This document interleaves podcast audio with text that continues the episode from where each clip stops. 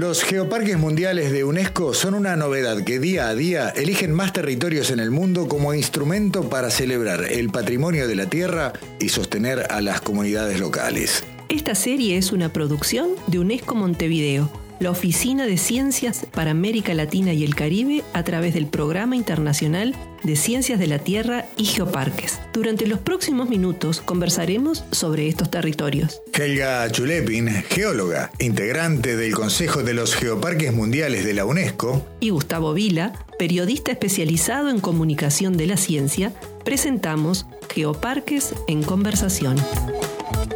En este episodio de hoy el motivo o, la conversación va a girar sobre las personas que tienen el poder de decisión. En definitiva, ¿quiénes aprueban, Helga, los nuevos geoparques mundiales de UNESCO? Bienvenido.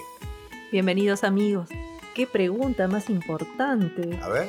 Y eh, imagínate, los territorios se preparan, pasan muchísimo tiempo, ponen recursos y luego tienen que ser, este, ¿quiénes son estas personas que van a decir si los aceptan o no como geoparques? ¿Y cuál es ese proceso también? Aparte, en este proceso hay gente que viene, digamos, o visita el geoparque y después hay otros que evalúan desde otros lugares. Investiguemos, a ver quiénes son esas personas. Dale, ¿qué le preguntamos? Y bueno, vamos a preguntarle a nuestro querido amigo y presidente del Consejo de Geoparques Mundiales de UNESCO, el señor Guy Martini. ¿Quiénes tienen la responsabilidad de elegir y evaluar a los territorios aspirantes a Geoparques Mundiales de UNESCO? Bueno, primero hay que definir la diferencia que existe entre evaluar y elegir. Eh, voy a empezar con el proceso de evaluación de los territorios aspirantes a ser geoparque. Esta, esta evaluación está hecha por dos evaluadores de la UNESCO DGM. Un evaluador señor con mucha experiencia y un evaluador junior que aún se está formando y adquiriendo experiencia. Estos evaluadores deben visitar sobre el terreno un mínimo de tres días completos en el territorio del geoparque aspirante. Durante esta misión, los evaluadores van a visitar los diferentes sitios del geoparque, los sitios geológicos, los sitios culturales, naturales, intangibles, visitarán también las infraestructuras, contactarán con la gente local y van a analizar la gestión y las estrategias del geoparque aspirante. Después de la misión, los evaluadores realizarán un informe detallado sobre el geoparque y lo mandarán a la UNESCO. La UNESCO después transmitirá este informe a los miembros del Consejo Mundial de los Geoparques de la UNESCO. El eh, Consejo Mundial está compuesto de 12 miembros nominados por el director general de la UNESCO. Estos son eh, elegidos en función de su experiencia en los geoparques, género y teniendo en cuenta un reparto geográfico. Así, el Consejo estudia el dossier de la candidatura del geoparque aspirante con el informe de los evaluadores y toma una decisión por voto.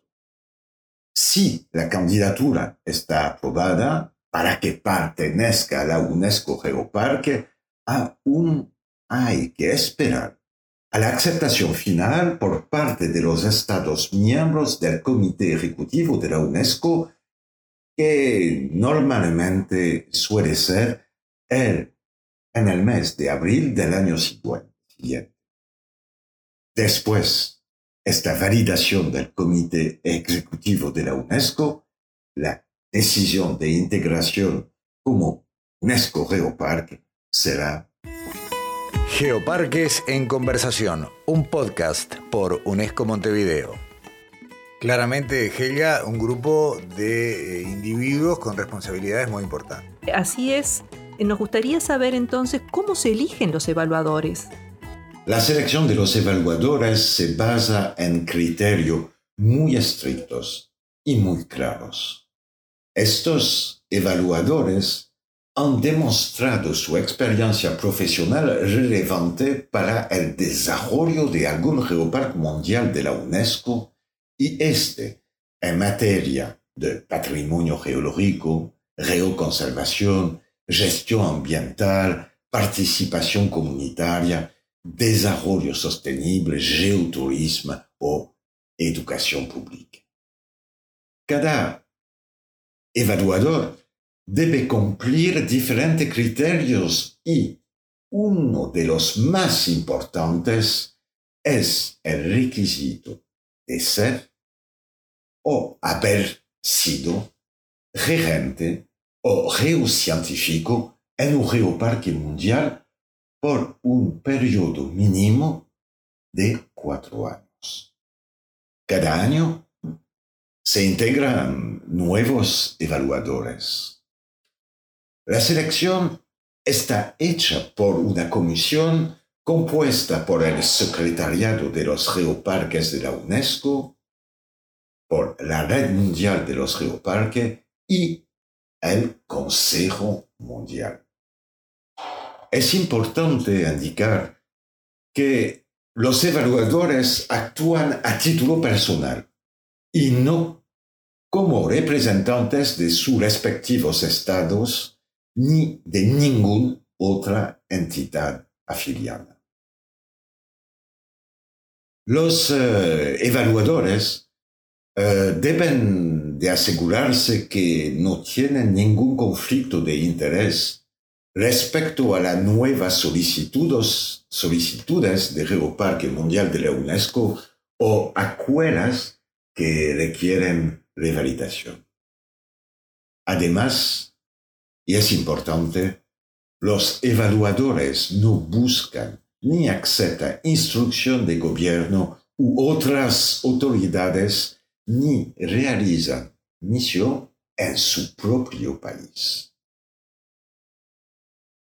Sobre todo, muy importante, no podemos olvidar que los evaluadores son profesionales trabajando en un geoparque de la UNESCO. Son compañeros y no hacen una validación fríamente. Y podéis estar segura que van a hacer todo lo posible para comprender la situación del geoparque y apoyar al equipo en el terreno, aconsejando y ayudando de la mejor forma posible al territorio que, que deben validar o Hemos llegado al final de nuestro segundo encuentro. Hemos aprendido sobre el Consejo de los Geoparques Mundiales. Por lo tanto, muchísimas gracias Guy Martini por acompañarnos hoy y estaremos amigos esperándolos en el próximo encuentro, donde investigaremos los geoparques a nivel local. ¿Cuáles son los apoyos que reciben y con quiénes interactúan? Así que los esperamos. Los esperamos.